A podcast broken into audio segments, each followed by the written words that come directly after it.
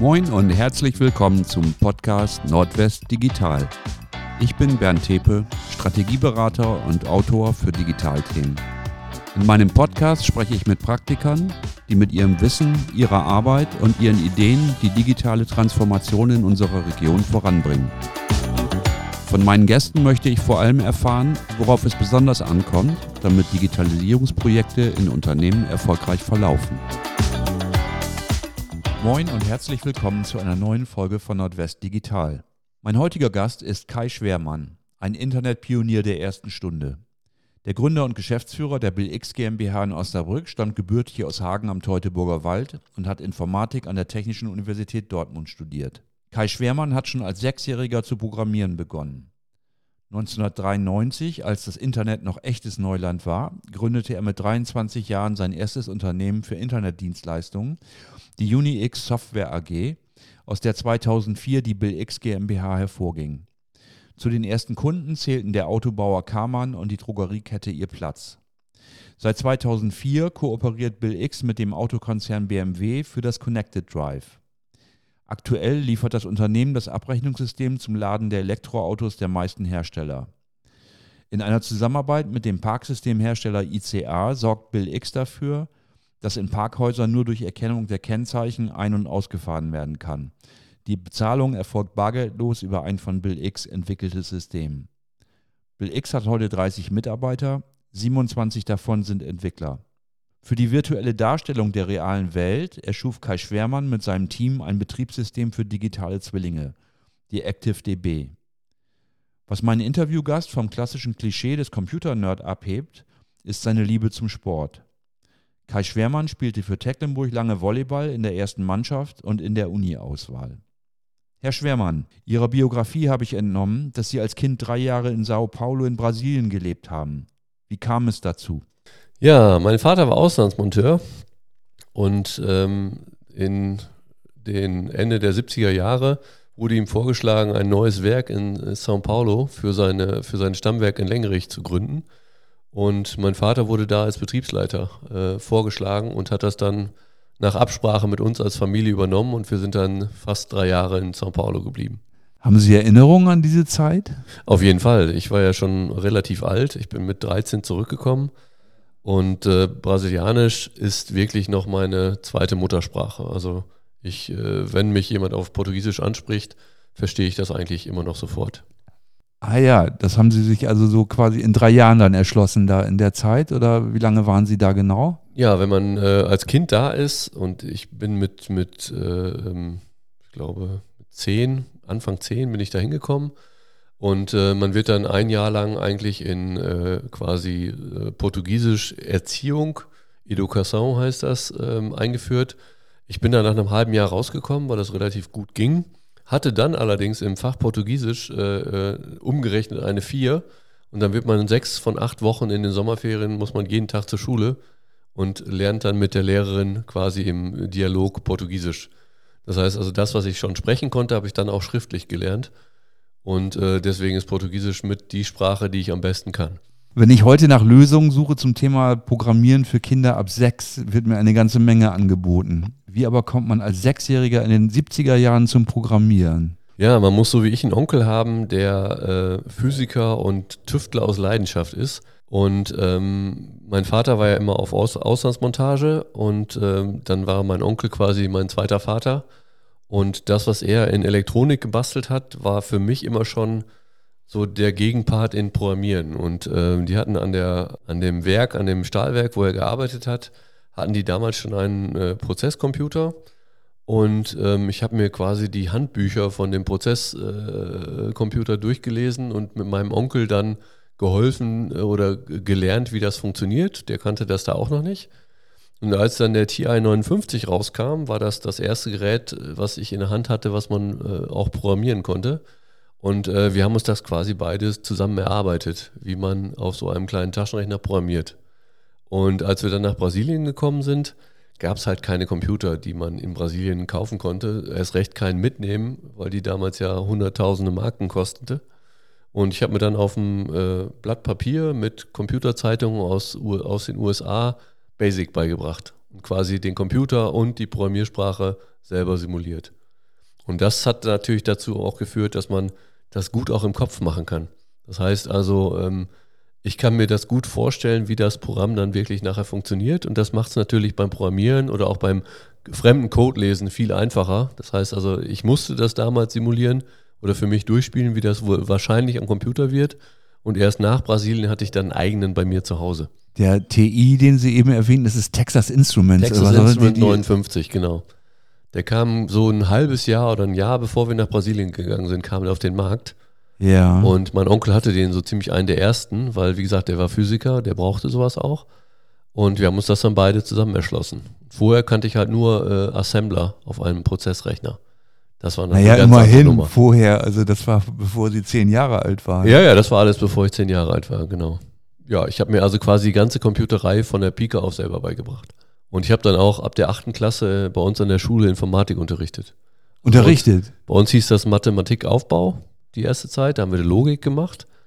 Und ähm, ja, mein Lehrer und ich haben dann relativ schnell gemerkt, dass wir das beide ganz gut können oder mein Lehrer nicht so viel programmieren. Und ähm, wir haben dann ab der zehnten Informatik angeboten. Und da habe ich halt offiziell durfte ich quasi unterrichten mit, mit dem Lehrer zusammen. Ja, das war so meine Jugend in der Schule. Hat dann natürlich auch dazu geführt, dass man in vielen anderen Fächern dann auch gleich überbewertet wurde. Weil die, wenn man dann dachte, okay, der Nerd, der hat Ahnung. Äh, deswegen war ich in anderen Fächern, konnte ich dann etwas fauler sein, weil die immer gedacht haben, der ist nur faul. War ich auch, aber manchmal konnte ich es vielleicht auch gar nicht. Ja, also erstaunlich, dass so eine unbürokratische Lösung an der Schule schon zu der Zeit möglich war. Also das ja, es gab ja keine Nerds. Ja. Das heißt also, die, die, mein, mein Lehrer war sehr früh und es gab da noch nicht mal Informatikunterricht als Fortbildung.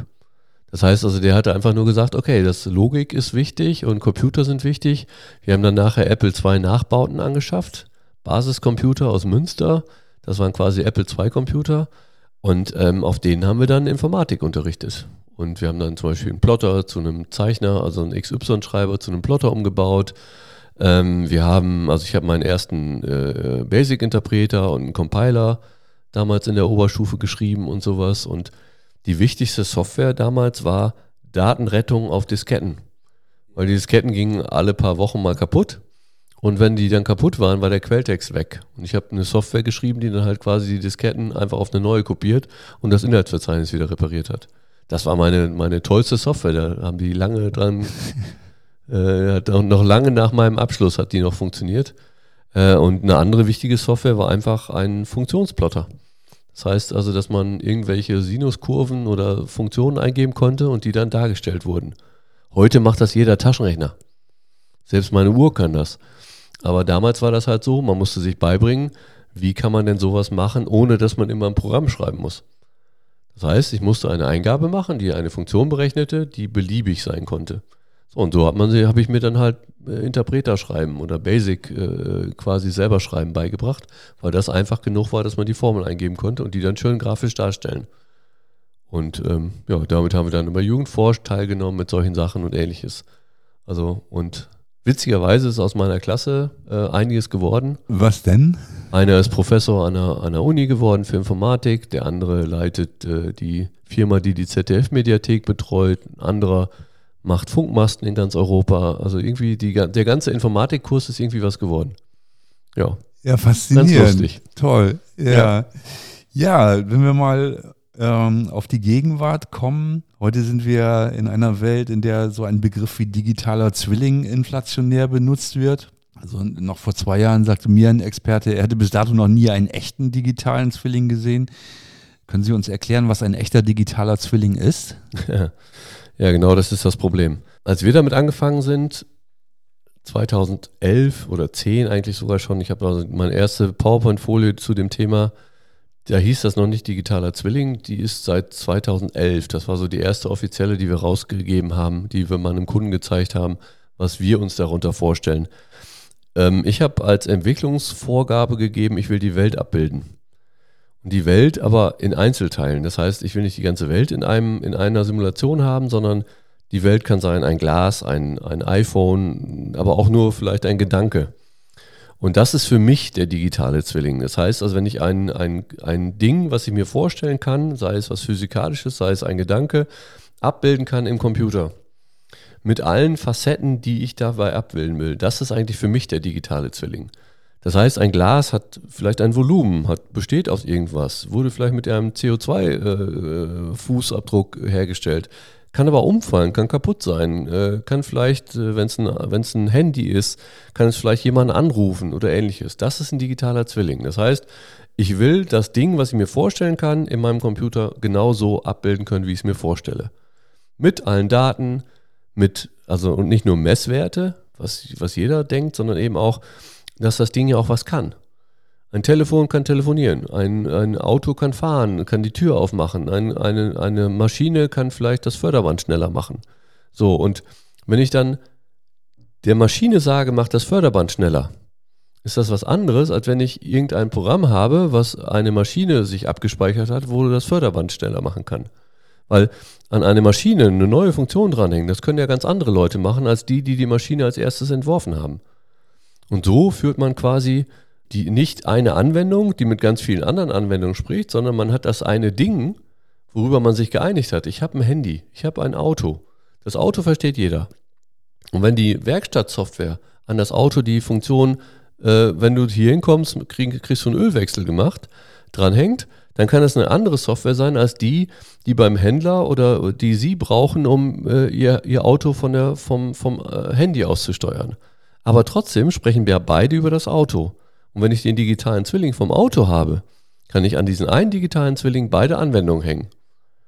So, und das geht dann eben dann nicht nur für VW oder, oder Audi, sondern ich kann das natürlich für jedes Auto machen. Und ich könnte dann also eine Autoverwaltung schreiben, die mit jedem Autohersteller funktioniert. Solange die sich auf die Funktionen einigen, die man da braucht.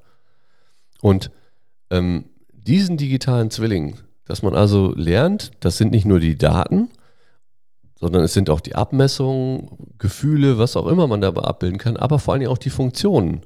Und wenn jemand anders die Funktionen implementiert, können auf einmal drei verschiedene Softwareanbieter an dem gleichen Zwilling arbeiten. Und der eine bietet die Funktion an, der andere die und vielleicht bietet bei, einem, äh, bei dem digitalen Zwilling von Ihnen, obwohl wir beide dasselbe Auto fahren, jemand anders die Werkstattanbindung an als bei meinem. Das muss nicht mehr dieselbe Werkstatt sein. So, und wenn man das macht, fängt man auf einmal an, andersrum Software zu denken. Nicht Software, die Daten austauscht, sondern Daten, die Software austauschen. Das heißt, jeder Hersteller oder jede, es können beliebig viele Parteien diesen digitalen Zwilling mit Funktionen erfüllen und erweitern und vergrößern. Das heißt, ich kann einen digitalen Zwilling, der in der Fertigung vielleicht einfach nur das Auto, die Fahrgestellnummer, vielleicht noch, wann es von wem produziert wurde, hat, kann ich auf einmal erweitern um Funktionen wie bring mich in die Werkstatt oder ähm, äh, guck nach, in welchem Parkhaus du stehst oder, oder äh, fahr mich autonom irgendwo hin. Das heißt, ich kann nach und nach Sachen an den Zwilling hängen, die ich vorher noch gar nicht wusste. Und wo auch andere Softwarehersteller ihre eigenen Funktionen nehmen können und vor allen Dingen die auch benutzen, die der Zwilling schon hat. Wenn der Zwilling schon eine Adresse hat, warum soll irgendeine andere Software auch noch die Adresse speichern? Wenn ich Ihnen mein Auto übergebe an die, an die Anwendung, dann, dann gucken Sie doch nicht nochmal in Ihrer eigenen Software nach, wenn, wenn da schon die Adresse steht, wo das Auto ist. So, und so kann man eben Software in viel kleinere Teile schneiden und sie unterhalten sich über, ein, über die Daten und tauschen nicht mehr Daten aus, sondern das Datum ist das Auto. Und an das Auto hänge ich Funktionen ran, die ich für dieses Auto liefern kann. Das kann ja vielleicht auch ein Scheibenreinigungsservice sein. So, dann hänge ich meinen Scheibenreinigungsservice an das Ding dran und wenn jemand die Scheibe gereinigt haben will, ruft er meine Funktion auf, bitte meine Scheibe sauber machen. Wie ich das mache, ist mein Problem. Aber kein Mensch wird dann mehr sagen, okay, ich kann, ich kann die Scheibe nicht reinigen. Und dieses, dieses Denken ist anders, als es jetzt noch die Softwarehersteller sehen und auch die Anbieter von digitalen Zwillingen. Die meisten fangen damit an und sagen, das ist ein Datenaustauschformat. Kann man machen, ist toll, da gibt es aber 10.000 andere. Das wäre nur ein weiterer Datenaustausch. Wenn ich aber meine Funktionen dranhänge an den einen digitalen Zwilling, weil sie haben ja auch nur das eine Auto. Wenn ich da aber eine neue Funktion dranhängen kann und die alten benutze, da muss ich nicht mehr meine Adressen selber verwalten. Da muss ich nicht mehr gucken, äh, wie kann ich den Fahrer benachrichtigen. Wenn jemand schon die Funktion hat, Fahrer benachrichtigen, dann nutze ich doch die. Auch als Anwender der, der eigenen Software. Das heißt, ich schreibe eine Software für Scheibenreinigung, die dann aber sagen muss, bitte Fahrer, lass mich doch mal, lass mich in deine Garage. Dann nutze ich doch die, die Fahrerbenachrichtigung, die es schon gibt. Und ob der Fahrer dann eine Mail kriegt oder einen Anruf oder sonst wie, interessiert mich ja nicht. Hauptsache der Fahrer ist benachrichtigt. So, und diese Denke, wenn sich die durchsetzt, und bei uns hat sie sich durchgesetzt, weil die ActiveDB ja schon sehr lange am Markt ist, da hieß also es nur noch, ActiveDB ist Ihre Lösung? Unsere, unsere Lösung, um solche Zwillinge abzubilden, um das zu machen. Wir haben das ja erlebt über die Jahrzehnte, die das Ding schon existiert. Das ist ja nicht irgendeine Idee, die auf PowerPoint pr präsentiert, sondern die Ideen sind aus dem Markt entstanden, das heißt aus der wirklichen Nutzung. Am Anfang war für mich der digitale Zwilling das, was er heute für die meisten ist, Datenspeicher. Ich wollte einfach nur die Daten, die wir sowieso schon haben für die Abrechnung, erweitern durch eben die Zusammenhänge. Also wenn man es für die Abrechnung braucht, muss ich wissen, dass Sie ein Handy haben, dass Sie einen Computer haben, dass Sie ein Auto haben. Da zahlen Sie ja für. So.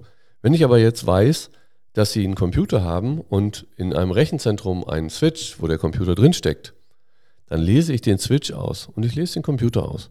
Ich könnte dann also einfach nur die Verbindung zwischen den beiden ziehen und weiß mehr als das, was ich für die Abrechnung brauche. Nämlich ich weiß, dass der Computer an dem Switch hängt. Wenn ich dann noch einen anderen habe, weiß ich, dass der Switch mit dem Switch verbunden ist und dann geht es irgendwie in die Firewall. Das heißt, ich kann das gesamte Netzwerk aufbauen, was ich aber nicht für die Abrechnung brauche. Das war die erste Idee für die ActiveDB. Wir haben dann quasi einen Zwilling oder viele Zwillinge der Einzelkomponenten genommen und haben daraus ein Gesamtbild des Rechenzentrums gemacht. Das heißt, damit hatte ich die Welt abgebildet. Natürlich immer noch vereinfacht, weil mich nicht interessiert hat damals, wie der Switch wirklich aussieht oder ähm, wie groß der Schrank im Rechenzentrum ist. Das sind alles so Sachen, die erst nach und nach dazugekommen sind, dass das auch interessant ist. Aber am Anfang habe ich aus den Daten, die ich für die Abrechnung brauche, einfach mehr gemacht. Dafür, das war die erste Idee von der ActiveDB. Dass das digitale Zwillinge sind, keine Ahnung, wusste ich nicht. Für mich waren das einfach nur Inventar, was wir für die Abrechnung brauchten. So, und dann haben wir gelernt, Inventar ist vernetzt. Aber Inventar ist nicht einfach nur vernetzt, dass diese Fabrik, dieses Fabrikgebäude zu dem Konzern äh, Meyer gehört und in dem Fabrikgebäude eine Maschine steht. Nein, uns interessierte dann auch, was ist das denn für eine Beziehung? Wenn das ein steht in, ja, oder ist eingebaut in, das ist ja noch relativ einfach. Da ver vernetzt man Objekte. Wir haben aber sehr schnell gelernt, dass man ja eigentlich Kabel, Rohre, Leitungen verbindet und nicht einfach nur Ihr Auto mit Ihnen als Fahrer. Das ist ja nett. Das ist ein Besitzverhältnis, toll. Aber wie, wie verbinden Sie denn dann den Stecker äh, in Ihrem, in Ihrem äh, Rekorder mit genau dem Netzteil? Wie kriegen wir das denn hin? Und das Netzteil hat vielleicht nur 5 Ampere und die Leitung darf 10 Ampere. Wenn da jemand jetzt ein 100 Ampere Netzteil dranhängt, geht es kaputt, die Leitung. Solche Dinge muss man abbilden können. Das heißt, wir haben nicht einfach nur diese großen Objektbeziehungen, wie es heute noch in den digitalen Zwillingen ist, sondern wir können das runterbrechen bis auf eine einzelne pneumatische Leitung oder Ihre Heizungsrohre im Keller. Wie viel, wie viel Druck kann ich auf den Heizungskessel machen, damit nicht Ihre Heizungen auseinanderfliegen? Solche Sachen kann man abbilden. Aber das sind eben wirklich aus der Praxis entstanden. Ne, die Anforderungen, ich habe mich da nicht hingesetzt und habe einen Anforderungskatalog gemacht, der die heutige ActiveDB ist. Sondern wir haben wirklich die erste Version war einfach nur, wir, Ding, wir setzen die Welt aus Einzelteilen zusammen. Das ist dann sehr schnell rausgekommen, dass wenn Sie ein, eine Definition eines Autos haben, die definitiv nicht zu meiner äh, passt.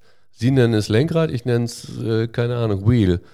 Ähm, es gibt vier Räder, manche sagen, es gibt aber Auto, äh, LKWs mit sechs oder acht oder zehn Rädern. Das heißt, wenn Sie die aus Einzelteilen zusammensetzen, haben Sie das Problem, die Einzelteile passen nie mit anderen Einzelteilen zusammen. Deswegen haben wir unsere Entwickler gezwungen, in der zweiten Version, wo wir das gelernt hatten, dass man sagt, sortiere erstmal deine Gedanken in Gruppen. Weil es gibt eine Gruppe zum Beispiel zu Adressen. Ja, wenn man sich einigt, wie eine Adresse aussieht, macht der Erste das und die anderen sind faul genug, benutzen einfach, oh, da ist schon eine Adresse, nehme ich doch die. Das heißt, sie nehmen einfach aus den, aus den ganz kleinen Teiligen machen Sie eine Gruppierung. Und diese Gruppierung, wenn die vernünftig designt ist, benutzen andere die mit. Und dann haben Sie auf einmal immer das gleiche Adressformat. Und dann können Sie sagen, wenn Sie ins Auto eine Adresse packen und ich an mein Haus eine Adresse packe, dann kann ich die wiederverwenden. Das heißt, irgendjemand, der Adressaufkleber druckt, guckt sich einfach nur das Adressfeld an und sieht, ah, da kann ich eine Adresse drucken. Oder da kann ich hinfahren. oder das kann ich ins Navi einprogrammieren. So, und genau mit diesen Gedanken haben wir nach und nach gelernt, wie so ein Zwilling aufgebaut sein muss und wie so ein System aufgebaut sein kann, damit man es möglichst einfach wiederverwenden kann und möglichst schnell Software schreiben kann. Und heutzutage ist das Gott sei Dank in den, in den großen Entwicklungsbereichen, äh, wie zum Beispiel der IDTA, wo die Verwaltungsschalen, was ja nichts anderes ist als ein, eine Zwillingsbeschreibung, die sind auf die gleichen Ideen gekommen. Passt uns natürlich super ins, ins Konzept, weil wir müssen bei uns nichts ändern, haben aber eben äh, die ganzen Sachen, die die jetzt zehn Jahre später gelernt haben, haben wir halt vorher schon gemacht und haben das halt lange schon im Produkt. Und seit ein paar Jahren wissen wir, dass sowas dann digitaler Zwilling heißt. Also, Sie müssen nochmal eben einen Schritt zurückgehen. Sie haben eben schon den Begriff der Verwaltungsschale gebraucht, was ja so die deutsche poetische Übersetzung der Asset Administration Shell ist. Können Sie uns das mal erklären? Weil das ist auch so ein Begriff, so ein Buzzword, was man, äh, ich sag mal, oder was mir jedenfalls so, ich sag mal so seit zwei, also seit dem letzten Jahr verstärkt begegnet ist. Vorher hatte ich das auch noch nicht gehört, Verwaltungsschale. Ich habe das früher auch nicht gehört, aber äh, der Freund von mir, mit dem ich zur Schule gegangen bin, der hier Professor geworden ist, ähm, und ich, wir haben äh, zusammen mit einem, äh, bei einem Forschungsvorhaben zusammengearbeitet, wo es um Industrie 4.0 ging. Und da kam der das erste Mal mit Verwaltungsschale um die Ecke. Da habe ich mir gedacht, so, okay, das hört sich so ein bisschen an wie unsere sogenannten Property Groups. Und äh, habe mich dann schlau gemacht, was das für ein Verein ist. Und die waren damals sehr neu. Das war ein Zusammenschluss aus Industrieunternehmen, die gesagt haben, wir brauchen jetzt mal ein Abbild der Dinge, die wir austauschen können. Sei es die Leistung eines Motors, sei es das Handbuch zu irgendeinem Gerät und ähnliche Dinge. Es ging also darum, Standards zu schaffen. Versuchen, einen Austausch hinzukriegen, damit man eben, ähm, wenn jetzt jemand eine Komponente irgendwo einbauen will, damit er zum Beispiel die Zeichnung davon haben kann. Und immer an derselben Stelle und nicht mal aus einer E-Mail was runterladen muss oder sonst irgendwas. Das heißt, dass man Verfahren findet, um Daten auszutauschen. Das war die erste Idee. Und ähm, diese sogenannten Verwaltungsschalen beinhalten dann eben, stellen Sie sich vor, Sie haben ein, sagen wir mal, ein Auto, na, beim Auto gibt es das fast noch nicht, aber einen Motor. Sie haben einen Motor, der hat eine Leistung, der hat ein Handbuch, der hat vielleicht Software, die man drauf installieren kann, die hat einen äh, Verbrauch, ein, eine, eine Zeichnung dazu, damit man den einbauen kann in irgendein anderes Gerät. So, und heute liegen die als PDF-Dateien rum, sie liegen vielleicht irgendwo mal, liegt eine Zeichnung, die man zugeschickt kriegt vom Ingenieur oder ähnliche Dinge. Und um sowas mit einem Produktkatalog zum Beispiel verbinden zu können, gab, gibt es halt diese Verwaltungsschalen. Und diese Verwaltungsschalen haben dieselben Ideen wie wir in unseren ActiveDB äh, digitalen Zwillingen. Die Verwaltungsschale besteht aus einzelnen Komponenten. Und diese Komponenten werden standardisiert. Zum Beispiel, wie haben Handbücher auszusehen? Zum Beispiel, wie haben Adressen auszusehen? Zum Beispiel, wie haben Sensorwerte auszusehen? So, das heißt, es gibt Gruppen von Ingenieuren, von Mitarbeitern oder sonst wie, die sich mit einem Thema auskennen und die sagen dann, wie sollte denn so ein Handbuch aussehen oder so ein, so ein Handbuchbereich aussehen, damit man Einleitung, Programmierhandbuch äh, und solche Dinge kriegen kann.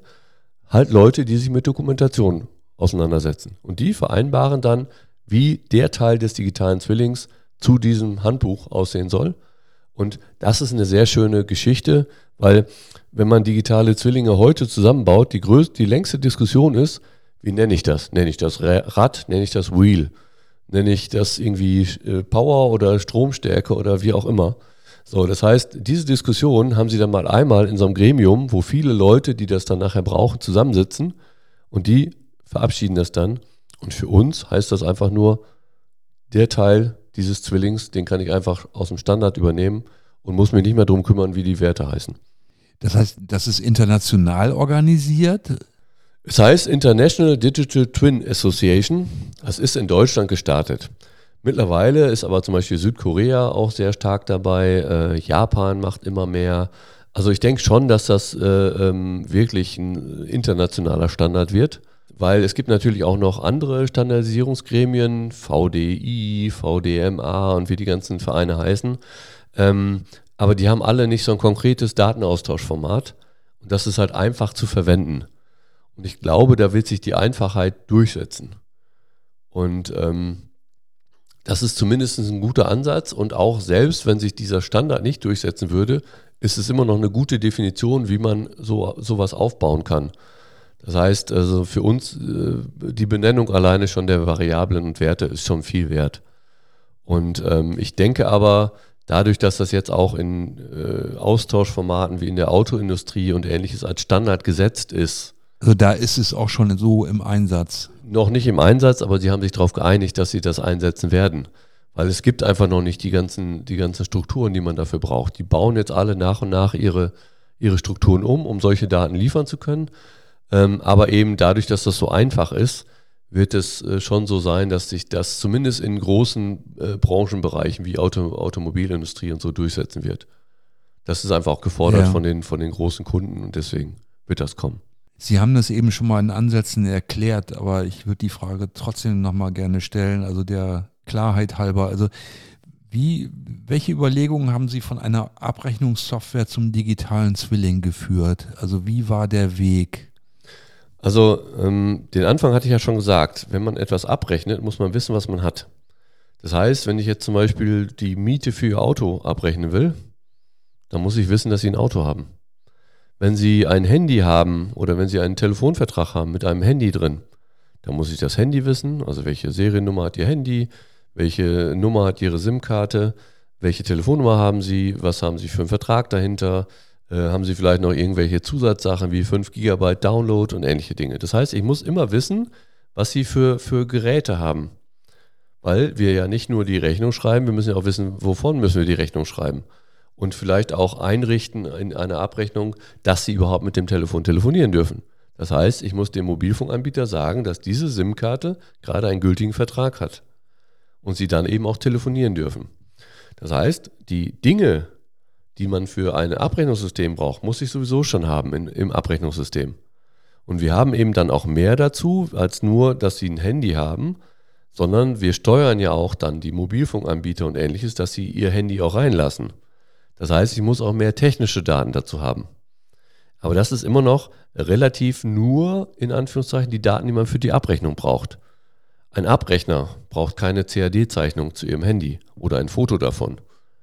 So, das braucht man alles nicht. Das sind aber natürlich alles Daten, die man noch dazu ablegen kann. Und da habe ich mir überlegt, wie kann man solche Daten sinnvoll speichern, weil in vielen Systemen braucht man dann eben doch, wenn Sie zum Beispiel ein Abrechnungssystem, sagen wir mal, für so einen Roller, den man hier auf der Straße mieten kann, dann haben Sie für die Abrechnung, muss ich wissen, welche Nummer der Roller hat. Ja, welche, welchen QR-Code der auf dem Roller steht. Kennen Sie ja vielleicht. So, wenn ich aber natürlich dann eine, eine Rollerverwaltung schreiben will, weil das gehört ja auch dazu, dass der Roller mal abgeholt wird, dass man weiß, wo der steht, dass der Akku ausgetauscht werden kann und so, muss ich mehr wissen als das, was ich für die Abrechnung brauche. Genau. So, und weil unsere Kunden auch immer fragen, wie können wir das denn dann machen? Die Abrechnung, dass wir die können, geschenkt. Aber dass wir, wie kann man denn diese, diese Software drumherum bauen? Und deswegen sind wir auf die Idee gekommen und gesagt, okay, aus dem Inventar verwalten was ich für die Abrechnung brauche, kann ich natürlich eigentlich mehr machen, wenn ich die Möglichkeit biete, die ganzen anderen Sachen, die man für den Roller auch noch braucht, auch abzuspeichern. Daraus ist die ActiveDB entstanden. Und das an einer Adresse. Und das an einer Stelle, genau.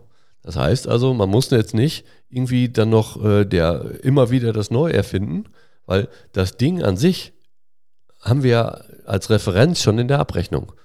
So, und dann alles, was dann noch fehlt zu dem Ding, um da eine fertige Anwendung draus zu machen oder eine, eine große Anwendung rauszubauen, das bieten wir unseren Kunden halt auch an. Und am Anfang war das gedacht als Ergänzung zur Abrechnung.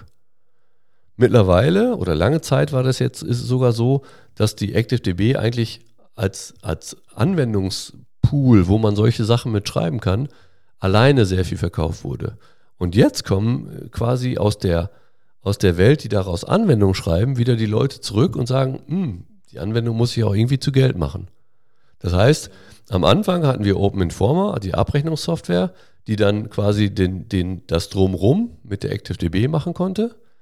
Dann war es eine Zeit lang nur alleine, um Anwendungen zu schreiben, weil alle gesagt haben, ich brauche digitale Zwillinge und sowas. Jetzt sehen alle mit digitalen Zwillingen, das kostet mich Geld.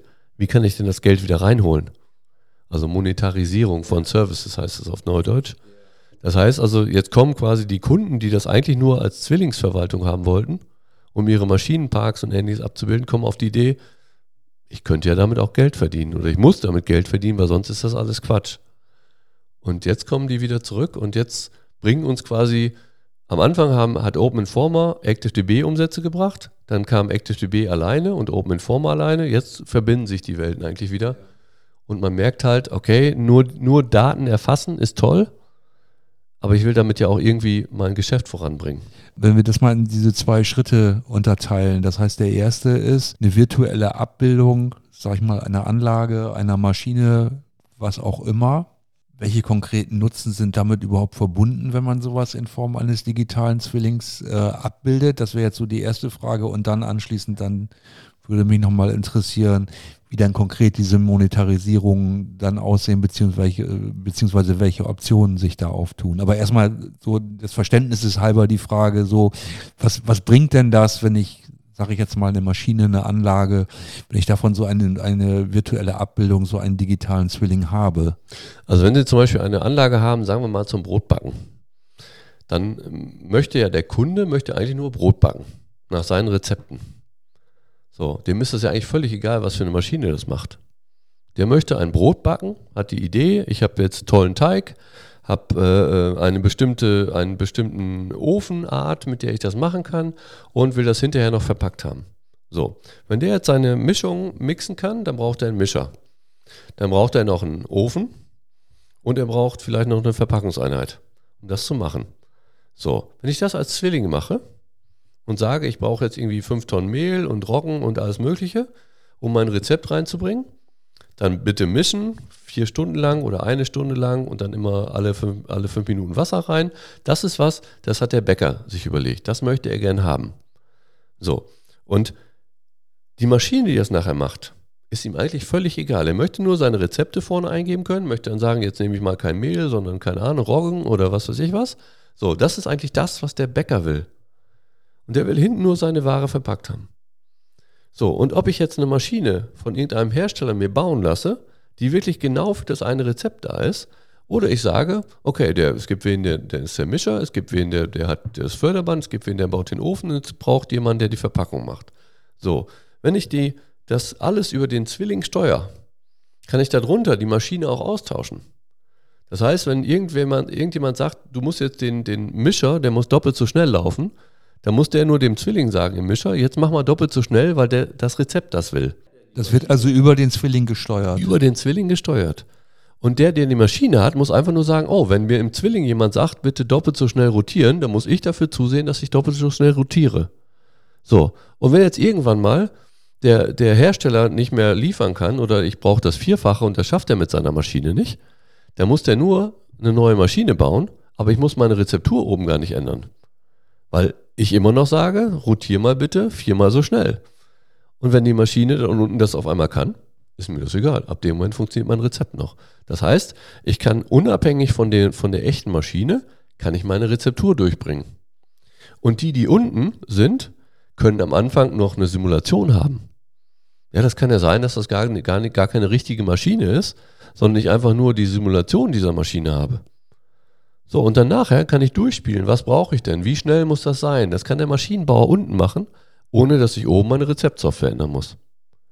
Und so habe ich eine Unabhängigkeit von dem, was ich eigentlich will.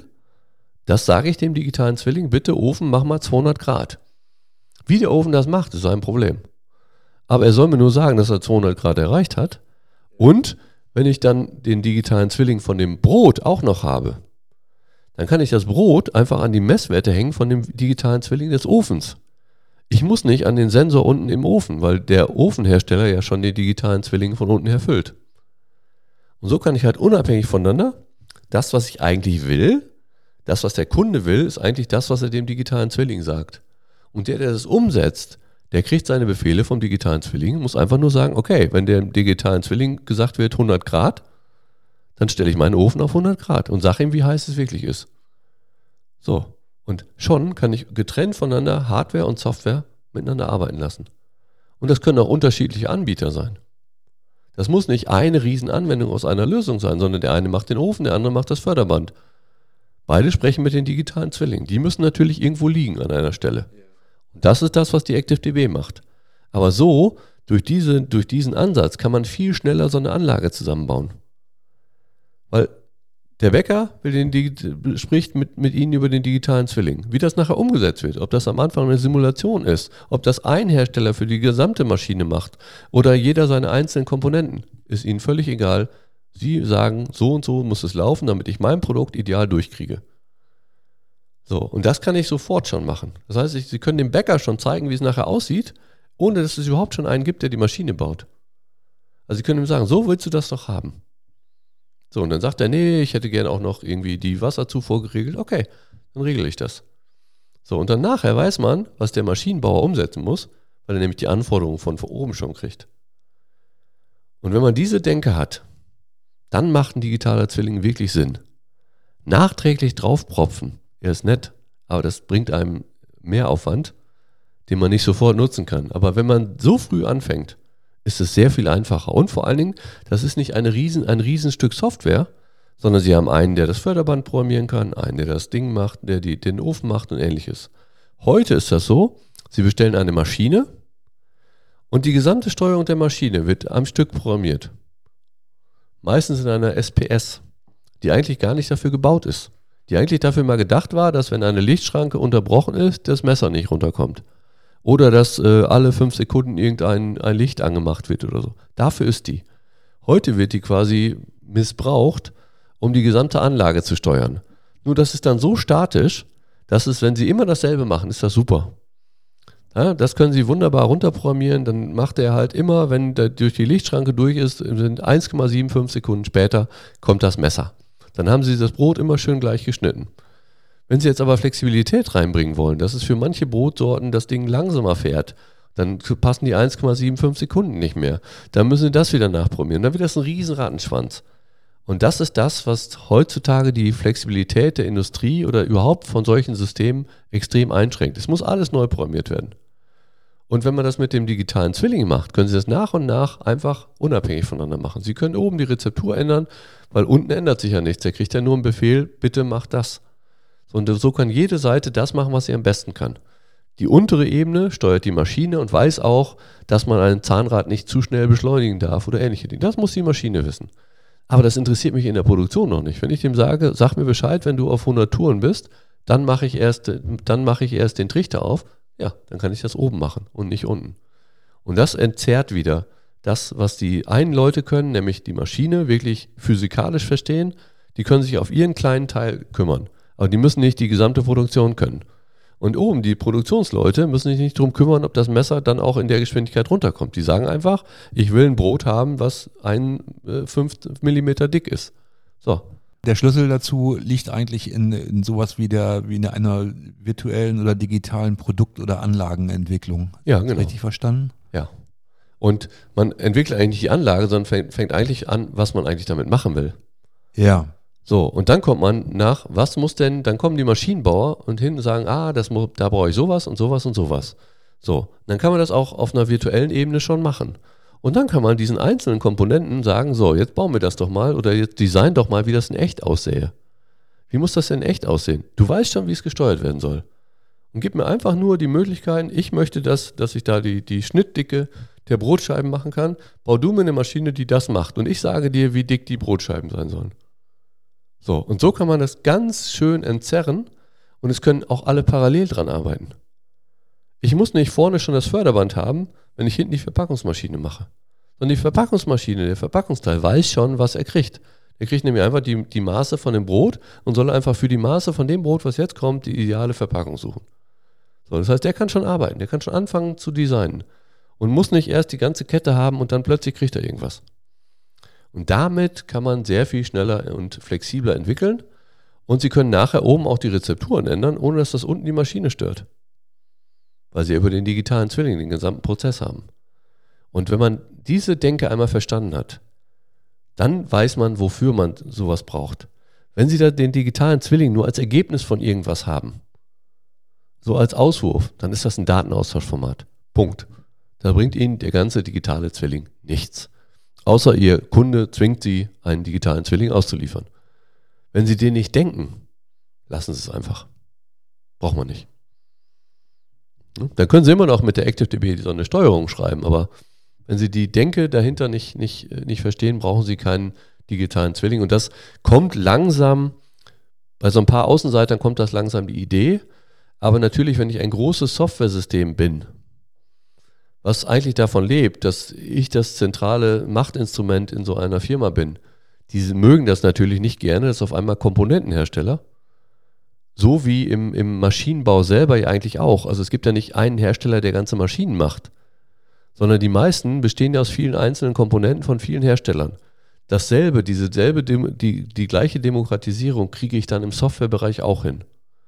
Das heißt, es kann Hersteller geben, die einfach nur die Schnittbreite von einem Brot berechnen, die ich dann in so einem Zwilling einsetzen kann. Die können sich auf irgendwie sowas spezialisieren, dass sie das richtig gut können. Keine Ahnung. Ja, oder man setzt KI-Funktionen ein für irgendwelche Bereiche.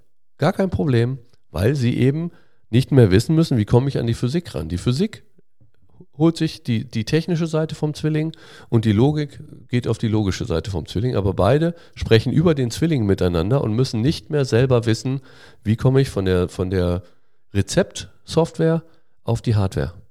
Weil man unterhält sich über den Zwilling. Und ob das echte Hardware ist oder simulierte Hardware, das interessiert die Rezeptsoftware einfach nicht. Und das ist der, der wichtige Gedanke hinter dem digitalen Zwilling. Hinter dem digitalen Zwilling, wie wir ihn sehen. Und das ist halt aus der Erfahrung geboren. Wir haben ja selber Software geschrieben. Wir haben auch Maschinen nachgebaut. Wir haben äh, in der Smart City viel gelernt, die wir hier stehen haben. Und genau diese äh, Sachen sagen uns aber auch mittlerweile unsere Neukunden oder, oder äh, Bestandskunden, ja, das ist genau das, was uns eigentlich daran hindert, irgendeine Software, die man mal geschrieben hat, weiter zu verändern. Weil wenn Sie einen festen Sensor in einer, in einer äh, Software drin haben, wo der Sensor eine bestimmte Adresse und einen Namen und eine, eine Grad statt Kelvin hat, dann steht im Quellcode drin, wie Sie den Wert ausrechnen können und wo Sie den herkriegen. Dann können Sie den Sensor nie wieder austauschen. Wenn Sie aber einfach nur sagen, ich habe im digitalen Zwilling eine Temperatur und den verwende ich für meine Berechnung, dann habe ich da die Temperatur drin. Und der, der den, die Temperatur gemessen hat, der schreibt ja in den Zwilling rein. Das heißt, da steht nicht im Zwilling drin, das ist der Sensor 4711, sondern der Sensor 4711 weiß, er soll für den Zwilling die Daten liefern. Und wenn ich den Sensor austauschen muss, weil es den nicht mehr gibt, dann nehme ich einfach den alten raus und den neuen dahin. Aber oben, die merken da gar nichts von.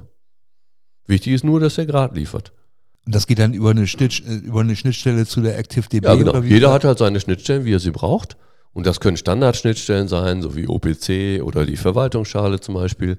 Das können aber auch selbstprogrammierte Sachen sein, wenn Sie, wenn Sie irgendeine Lösung haben, die toll irgendwie funktioniert, dann müssen Sie dann einfach nur den Wert da rein, rein äh, nutzen. Oder zum Beispiel auch ganz wichtig, ähm, wenn Sie Prozesse haben, die übergreifend sind, dann können Sie natürlich auch die Funktion vom Zwilling nehmen. Ja, also wenn Sie jetzt zum Beispiel ähm, ein autonomes Auto hätten oder äh, ja und ähm, haben dann einen Prozess, der Sie zu Hause abholen soll dann haben Sie einfach die Funktion, programmier bitte das Navigationsziel ins Auto rein und das kann dann, können Sie als Web-Anwendung machen, die dann einfach nur im, im Zwilling aufruft, bitte da hinfahren. Das kann ein Prozess sein, der am Ende, keine Ahnung, eines, eines Urlaubsantrags sagt, hol ihn bitte aus dem Urlaub ab oder was auch immer. Das, das kann einfach jeder dann diese Funktion von dem Auf, Auto aufrufen. Der es darf natürlich nur. Aber Sie müssen vorher nicht wissen, wer diese Funktion aufruft, weil Sie bieten sie im Zwilling an bitte das Auto auf diese Navi, auf dieses Navi-Zid programmieren und ob das dann eine Web-Anwendung, ein, eine iPhone-Anwendung oder jemand ist, der eine Mail an irgendein System schickt, ist ihnen egal. Sie müssen es vorher auch im Zwilling nicht wissen. Das ist das Schöne dabei. Das heißt, sie bieten Funktionen an und die kann dann jeder, der berechtigt ist, kann die nutzen.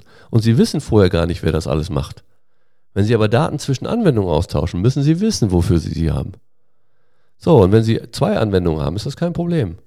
Aber rechnen Sie das mal für fünf oder für zehn Anwendungen aus. Und in vielen großen Firmen sind es 50, 60, 70 Anwendungen. Die aber eigentlich nur, wie zum Beispiel im Automobilbereich, ein Auto bauen.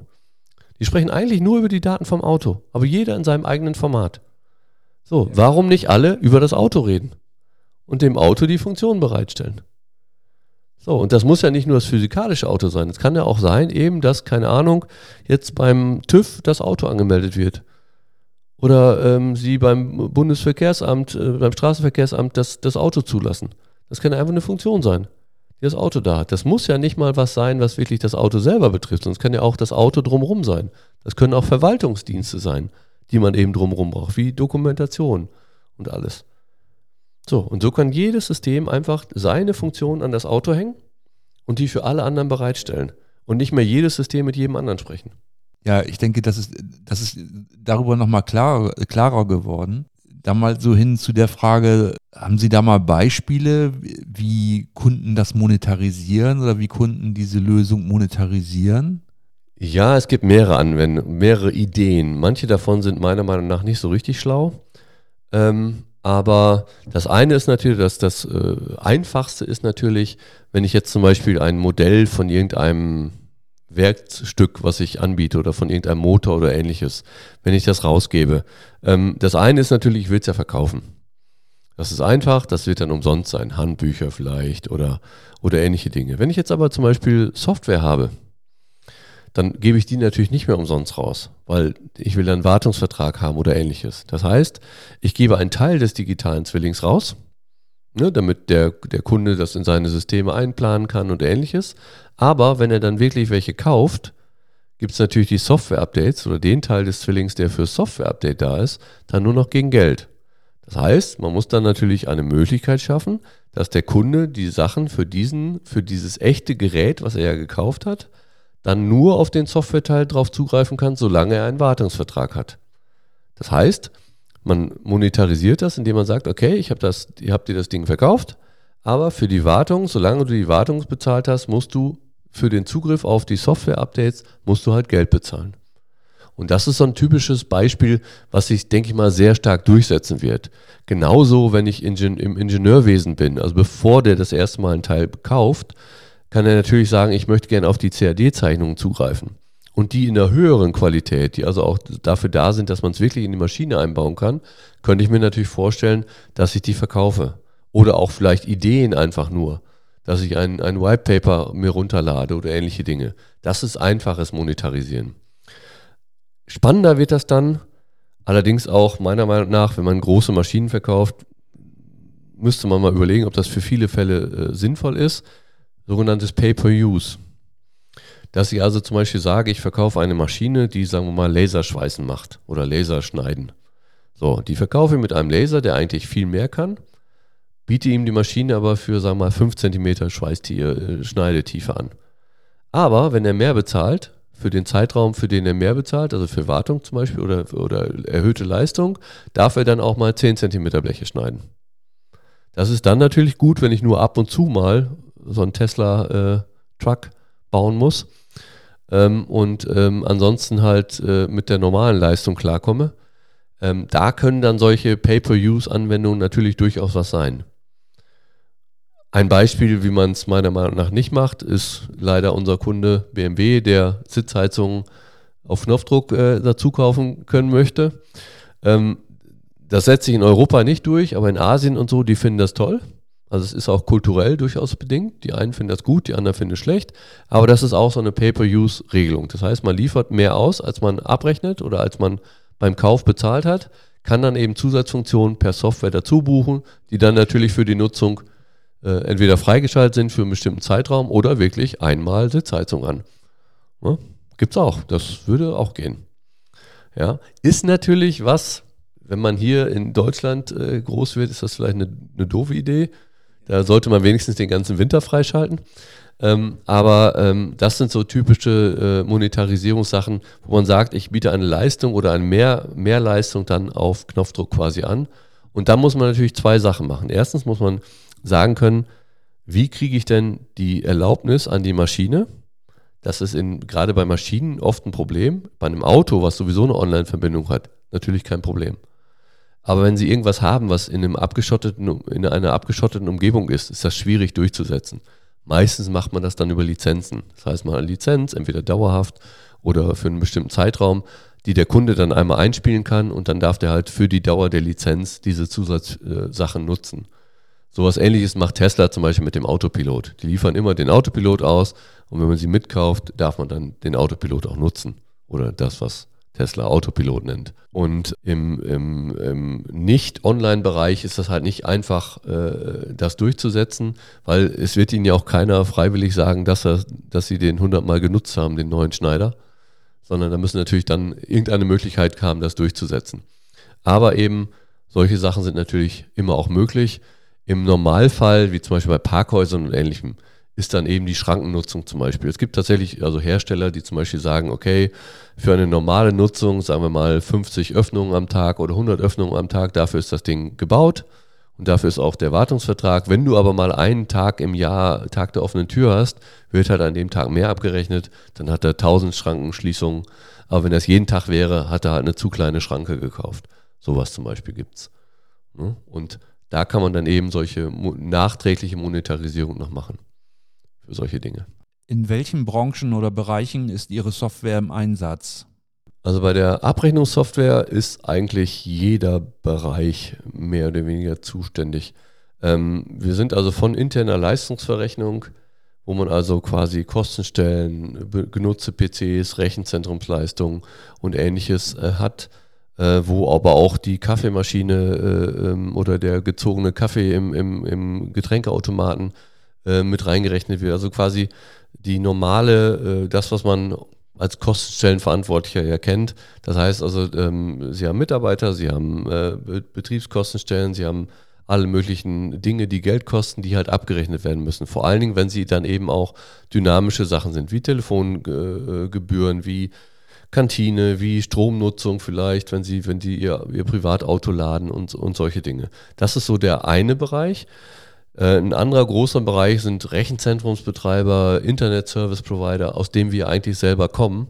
Ich bin ja als Internet Provider gestartet. Dafür war die Software früher mal gedacht. Ähm, aber witzigerweise war eben der erste Kunde interne Leistungsverrechnung für die Deutsche Bank. Deswegen ist unsere Software gleich flexibel geblieben. Ähm, heute ist äh, oder lange Zeit waren viele Kunden, viele Neukunden aus dem Bereich Mobilität wie zum Beispiel BMW mit Connected Drive, wo wir weltweit alle Mobilitätsdienstleistungen abrechnen von, von Connected Drive. Ähm, oder eben, wie Sie eben schon auch bei der Einführung sagten, die ganzen Elektroladekarten, die in Europa und Asien sind, wo ähm, zum Beispiel Mercedes oder BMW oder auch äh, Volvo jetzt gerade kürzlich ihre Ladekarten haben, aber eben auch so Flotten wie Sixt und Siemens und Microsoft und sowas. Ähm, das ist halt so der ein Standardfall, der aber von der Komplexität her eher einfach ist. Ähm, von den Datenmengen her, witzigerweise, ist die Finanzinformatik, ein Rechenzentrum der Sparkassen, lange, lange Zeit der größte gewesen, weil die halt terabyteweise Abrechnungsdaten pro Stunde haben.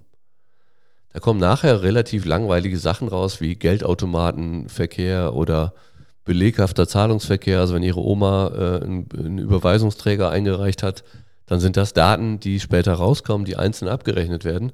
Aber die Datenmenge ist eine ganz andere als, ich sag mal, ein Ladevorgang. Stellen Sie sich vor, wie viele Autos, also wie oft können Sie am Tag laden und wie viele, wie viele Elektroautos gibt es. Das sind also relativ wenig Daten. Bei einem Connected Drive weltweit mit den 25 Millionen Autos schon ein bisschen mehr. Aber witzigerweise, wie gesagt, die Rechenzentren der Sparkassen hatten lange Zeit die, die Nummer eins an der Datenmenge. Ähm, aber es gibt eben auch äh, komplexere Sachen, wie ähm, zum Beispiel, wenn Sie Mobilfunk in, äh, in, mit Prepaid-Karten haben. Also das ist zum Beispiel was, das fordert so ein Abrechnungssystem richtig raus, weil Sie in Echtzeit reagieren müssen. Genauso ist es natürlich interessant, wenn Sie äh, die Ladesäulen und die Preise der Ladesäule, wenn Sie da, wenn Sie das Ziel erreichen, und die, die Dauer, die sie dann brauchen, live berechnen. Also wenn ihr zum Beispiel ein Mercedes mit einer Onboard-Unit fährt und sie sehen, sie sehen die Ladesäulen, die angezeigt sind, dann steht da ein Preis hinter und eine Dauer. Diese Anfragen werden ständig an uns geschickt und wir berechnen das dann und äh, geben das zurück, damit das in der Onboard-Unit gezeigt werden kann.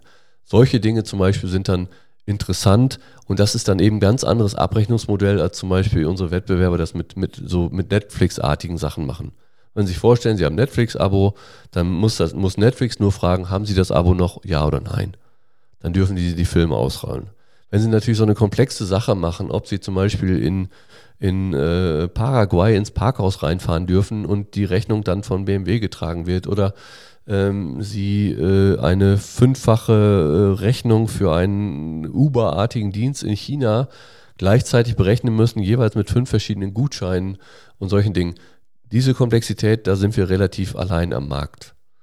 Und ähm, es gibt tausende Abrechnungssysteme, aber in dieser Komplexität eben nicht viele, auch nicht viele, die 30 Jahre Erfahrung haben damit oder fast 30 Jahre, Seit 96 gibt es das als Produkt und da äh, unterscheiden wir uns halt in dem Bereich. Also wenn es komplex ist, ist es was für Open Informer. An welchen Projekten arbeiten Sie gerade und äh, so welche besonderen Herausforderungen begegnen Ihnen dabei? In der Abrechnung oder in den in die digitalen Zwillingen oder in beiden? In beiden. Also ich verstehe das jetzt mittlerweile, verstehe ich das mehr oder weniger so als eine ganze Welt. Ja, also ähm, wie gesagt, es gibt Kunden, die haben nur die Abrechnung und es gibt Kunden, die haben nur die ActiveDB, also für die digitalen Zwillinge. Aber es werden immer mehr, die gleich beides brauchen. Ähm, da muss man dann aber unterscheiden, äh, die reinen Industriekunden brauchen das hauptsächlich für die Fertigung und ähm, ich sag mal, ähm, die ganze, was wir eben gesagt hatten mit den Rezepten zum Beispiel, diese ganze Loslösung von der hart, äh, hart verdrahteten Produktionslogik, wie sie jetzt ist, die eben unflexibel ist, aber dafür sehr gut optimiert für ein bestimmtes, für ein bestimmtes Produkt. Die brauchen mehr Flexibilität, um eben schneller auf Marktumbrüche äh, äh, zu reagieren und weil sie ihre Werke auch immer näher an den Kunden haben. Das heißt, wenn ich jetzt nah am Kunden bin, zum Beispiel in Europa produzieren will, dann muss ich natürlich flexibel sein. Weil das Flexible ist ja, dass ich die kurze Strecke habe. So, wenn ich dann aber eine, eine, Fabrik habe, die nur ein Produkt macht, dann kann ich das besser irgendwo machen, wo es auch ruhig sechs Wochen über, über die See dauern darf. Wenn ich aber was nah am Kunden habe, muss ich natürlich auch flexibel sein. Sonst habe ich ja die, die sechs Wochen, die ich gespart habe, habe ich ja dann nachher wieder, wenn ich die dafür brauche, um die Maschine umzubauen. So, und das ist so ein, ein äh, starker äh, Treiber für Digitalisierung, wie wir sie sehen, über die digitalen Zwillinge, die Produkte und die Produktion zu koppeln, äh, ähm, aber eben lose zu koppeln, um, um flexibler zu sein und schneller zu sein. Das ist so ein großer Trend in der Produktion. Ähm, parallel dazu ist es dann natürlich auch durch Dinge wie den digitalen Produktpass, durch den äh, CO2-Fußabdruck, durch den Batteriepass, den man jetzt machen muss, werden viele Hersteller gezwungen, zumindest einen digitalen Zwilling hinten raus zu haben. Wenn die dann aber natürlich sehen, was man eigentlich mit einem digitalen Zwilling machen kann, also nicht nur ein Ergebnis von irgendetwas, sondern dass der digitale Zwilling quasi die, die eigentliche Denke im Unternehmen ist, das ist natürlich ein Riesentreiber für uns, weil man eben mehr als jetzt mit der Verwaltungsschale oder mit Standards wie OPC, UA und ähnlichem, haben wir halt das quasi das Best-of von diesen Sachen. Das heißt, wir bilden die Standards komplett ab, aber man kann eben dadurch, dass wir, dass wir mehrere Standards komplett abbilden, kann man eben, hat, haben wir das Beste von den ganzen Standards in einem Produkt drin. Das heißt, ich kann den digitalen Zwilling so aufbauen, wie ich es meine und nicht nur wieder, wie es irgendein Standard vorgibt. Das heißt, also der Standard schränkt einen ein, ermöglicht aber natürlich den Datenaustausch. Auch zu anderen Produkten. Das ist eben wichtig. Das heißt, die Kunden werden nicht auf uns als BillX oder ActiveDB festgeflockt, sondern sie können eben andere, andere Hersteller, die eben auch mit den digitalen Zwillingen in den standardisierten Formen arbeiten, können sie genauso arbeiten, als wenn sie direkt nur mit dem Standard arbeiten. Nur im Hintergrund können sie viel mehr damit machen. Und das ist halt für uns ein riesen, riesen Vorteil natürlich, den unsere Kunden und auch unsere Integratoren immer mehr merken. Und dann ist es natürlich sehr klar, wenn ich was produziere und auch Leistungen anbiete über digitale Zwillinge, dann will ich natürlich irgendwann auch damit Geld verdienen. So, und dann ist es halt ein Thema, wo es einmal um Menge geht, also eben, wenn Sie so einen Pumpenhub abrechnen wollen oder ähnliches, das sind dann einfach Sachen, wo Sie mal Milliarden von Datensätzen kriegen können. Und das andere ist eben, es können ganz komplexe Ketten sein. Es können ja Zwischenlieferanten sein, es können Reseller sein OEMs, alles Mögliche. Und diese Komplexität abbilden, schaffen sie halt nicht mit so einem Netflix-artigen Abo-Modell. Und das ist halt was, da kommen wir her. Aus dieser komplexen Welt. Das heißt, wir können die komplexe Welt einfach abbilden und haben dann eben direkt eine Anbindung natürlich an unsere, an unsere eigenen Produkte. Das heißt also, dann ist das eben der Aufwand, sowas zu monetarisieren, ist dann eben natürlich ungleich geringer, als wenn das zwei komplett getrennte Welten sind, die, die, die nie voneinander entstanden sind. Ja in der Zusammenarbeit, was ist da, was ist da wichtig? Also jetzt, ich sag mal so aus Kundensicht, was ist da erfolgskritisch? Also bei den, bei dem, äh, wenn Sie rein nur die ActiveDB oder die digitalen Zwillinge sehen, müssen Sie, müssen Sie auf jeden Fall ähm, den, äh, das Wissen beim Kunden haben. Das heißt, da ist das Wissen weniger bei uns. Wir wissen, wie man solche sowas in Software umsetzen kann. Unsere Partner und die Kunden zusammen sind die, die eigentlich das Problem lösen. Das heißt, wir geben denen eine Infrastruktur, um einfach solche Lösungen umzusetzen. Aber die Umsetzung ist ja das Know-how des Kunden oder des Integrators dazwischen. Das heißt nicht, wir haben das Know-how, sondern wir haben nur das Know-how, wie man digitale Zwillinge sinnvoll einsetzt.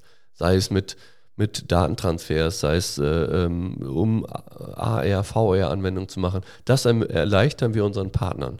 Aber die Partner und die Kunden setzen dann gemeinsam das Projekt um. Oft ist das ja auch ähm, Geheimwissen der Kunden. Das heißt, da können wir gar nichts von wissen und wir, wir haben auch mittlerweile immer mehr Lizenzen, wo wir nicht mal wissen, wofür die das nutzen. Ja, aber die bauen eben damit Software und ähm, integrieren dann nach und nach ganze Fabriken oder ganze Konzerne mit sowas. Das heißt, wenn ich den digitalen Zwilling einmal habe, will ich natürlich möglichst überall haben. Ja. So, das heißt also, es breitet sich dann nach und nach aus, wenn die Denke funktioniert.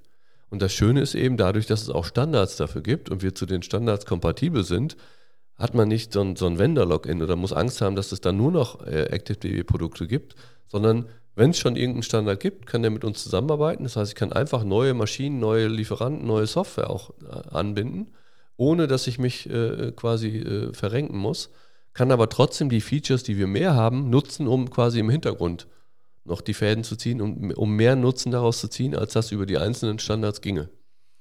So, und nach außen hin, wenn ich es dann wieder verkaufen will, kann ich mir überlegen, über welchen Standard ich meine Produkte weiter rausgebe und bin dann, bin dann halt dabei. Bei der Abrechnung hingegen ist das ein bisschen so, ähm, da sind die Partner die, die die ganzen verschiedenen Schnittstellen in die Abrechnung reinbringen. Aber Sie müssen sich vorstellen, es gibt einfach nicht so viele Leute, die seit 96 Erfahrung mit Abrechnungssystemen haben. Das heißt, viele der Fragen, die wir irgendwo bei irgendeinem Kunden schon mal gelöst haben, die Konfiguration sind, die Fragen haben andere noch nicht mal gestellt. Und deswegen ist da immer noch relativ viel Wissen bei uns, aber wir wissen dafür nicht, mit welchen Schnittstellen die arbeiten. Das können die Kunden oder die Partner eben selber machen. Aber so bei der Erstkonfiguration und immer mal wieder, wenn neues Land kommt oder vielleicht, äh, keine Ahnung, wie, wie zum Beispiel jetzt letztens Volvo dazugekommen ist, der mit 100 Marken gleich da reinrollt und ähnliches, da ist dann oft nochmal so Rückfragen an uns. Ja, das heißt, also da ist man näher am Pro Projekt dran, immer mal wieder, wenn ja. sich größere Änderungen ergeben. Bei der ActiveDB hingegen gibt es Projekte, da weiß ich gar nichts von. Also weiß ich nur, da hat der Kunde irgendwas gekauft oder der, Lief der Lieferant des Kunden hat irgendwas gekauft. Was sie damit machen, keine Ahnung. Sehr spannend. Kommen wir zu unserer Standardschlussfrage. Wo sehen Sie aktuell die größten Herausforderungen bei der digitalen Transformation in unserer Region? Es ist eigentlich nicht nur in unserer Region. Das Problem ist, dass die meisten nur irgendeinem Hype hinterherlaufen, aber gar nicht wissen, wofür das ist. Also ich versuche immer so zu denken, was bringt das? Was bringt mir irgendeine digitale Transformation? Wenn das nicht wirklich den Leuten, die bei mir arbeiten oder meinen Kunden irgendwas nützt, kann ich es lassen. Und ähm, da ist in vielen Bereichen so äh, dadurch, dass sich halt manche Marktbegleiter zu Riesenkonzernen entwickelt haben, ähm, ist eine, eine Denke entstanden, dass alles ewig lange dauert und alles ein Riesenprojekt sein muss und idealerweise, da hatten wir eben schon mal drüber gesprochen, gefördert wird. Wenn ich auf diese Denke reagiere, werden Digitalisierungen Jahrzehnte dauern und nie fertig. Mein Ansatz ist eher, mit kleinen Sachen anfangen, die einen am meisten nerven, die am schnellsten äh, einen, einen Zugriff äh, für meine Kunden, meine Partner oder mein, mein Unternehmen haben und dann nach und nach erweitern. Sie müssen aber natürlich auch Leute haben, die so denken können. Wenn ich natürlich einen föderalen äh, äh Weg sehe, wo ich, keine Ahnung, äh, 5 Millionen in, in einem Jahr ausgeben muss oder in zwei Jahren, dann muss das ein Riesenprojekt sein, ein Riesenwasserfallding. Und wenn das dann nicht funktioniert, ist nicht schlimm, weil, weil Steuergeld. Wenn man so denkt, werden solche Projekte nie fertig, siehe Rüstungsindustrie, und kosten das hundertfache an Geld. Wenn ich aber mit kleinen Lösungen anfange, die erstmal die schlimmsten Probleme lösen und dann nach und nach das erweitere um, um, um, äh, um weitere Schritte, dann kann ich erst wirklich digitalisieren. Und wirklich, wir haben schlimme Sachen, die längst hätten abgestellt werden können, wenn es nicht immer der riesengroße Wurf sein müsste. Und ich glaube, das ist so der, der Ansatz, der sich auch durch unsere Software-Ideen treibt. Ich muss nicht ein Riesenprojekt mit 100 Millionen äh, Kosten haben, was in fünf Jahren funktioniert. Ein kleiner Wurf für einen kleinen Bereich, damit anfangen und wenn das gut funktioniert, die, die Sachen, die man gelernt hat, erweitern auf immer mehr Bereiche. Das funktioniert. Aber wenn Sie einen Riesenwurf machen und würden jetzt, keine Ahnung, äh, das Land Niedersachsen plötzlich auf Open Informer umstellen, das wird nie fertig. können Sie vergessen. Da würde ich Ihnen sagen, egal wie viel Geld Sie mir geben, das würde nie funktionieren. Wenn wir aber anfangen, mit kleinen, mit kleinen Gemeinden, mit kleinen Bereichen irgendwas zu digitalisieren, das funktioniert. Und dann sehen, okay, das hat funktioniert und wenn es nicht funktioniert hat, hat es dann auch nicht 100 Millionen gekostet, sondern vielleicht 50.000. Und dann sieht man, war nicht gut, weil die Leute haben es nicht angenommen. Oder es, wir haben zwar gedacht, da gäbe es ein Problem, aber da gab es gar kein Problem. Mit diesen, dieses Denken muss sich durchsetzen. Und solange das immer nur Riesenprojekte sind mit Riesenausschreibungen und ähnlichen Dingern, wird das nie was. Weil die kriegen sie fast nie durch. Und vor allen Dingen kriegen sie auf einer Laufzeit von drei Jahren, kriegen sie ja gar nicht mit, was es sonst noch hätte geben können. Ja, absolut. Kleine Projekte machen und durchaus auch mit mehr als einem Partner, aber eben nicht riesen Abstimmungsthemen, sondern auf das fokussieren, was man als erstes machen will und gucken, was kann man später damit machen und Phase 2, Phase 3 wird garantiert anders sein als Phase, als das in Phase 1 geplant war, weil sie eben die Erfahrung gemacht haben. Ja. Wenn sie Erfahrung nicht machen und wollen an einem Stichtag irgendwas umstellen, können sie vergessen. Ja. Und genau da stehen wir eigentlich ständig bei irgendwelchen Projekten. Siehe Digitalisierung im Gesundheitswesen, siehe äh, 5G-Ausbau, alles mögliche. Das sind alles Riesenprojekte, die riesengroß geplant werden und es wird nichts. Statt dass man einfach mal mit kleinen Bereichen anfängt. Das perfekte Schlusswort, Herr Schwermann. Ja, vielen Dank äh, für die spannenden Einblicke, die Sie mit uns geteilt haben und auch für Ihre ganz besondere Perspektive. Fand ich hochspannend. Dankeschön. Haben Sie Tipps für spannende Themen und interessante Gesprächspartner? Dann nehmen Sie gerne Kontakt auf. Sie erreichen Nordwest Digital auf LinkedIn und über die Website berntepe.de. Wenn Ihnen Nordwest Digital gefällt, freuen wir uns über Likes und Follower auf Ihrer Podcast-Plattform und auf LinkedIn. Tschüss und bis bald, sagen Bernd Tepe und das Team von Nordwest Digital.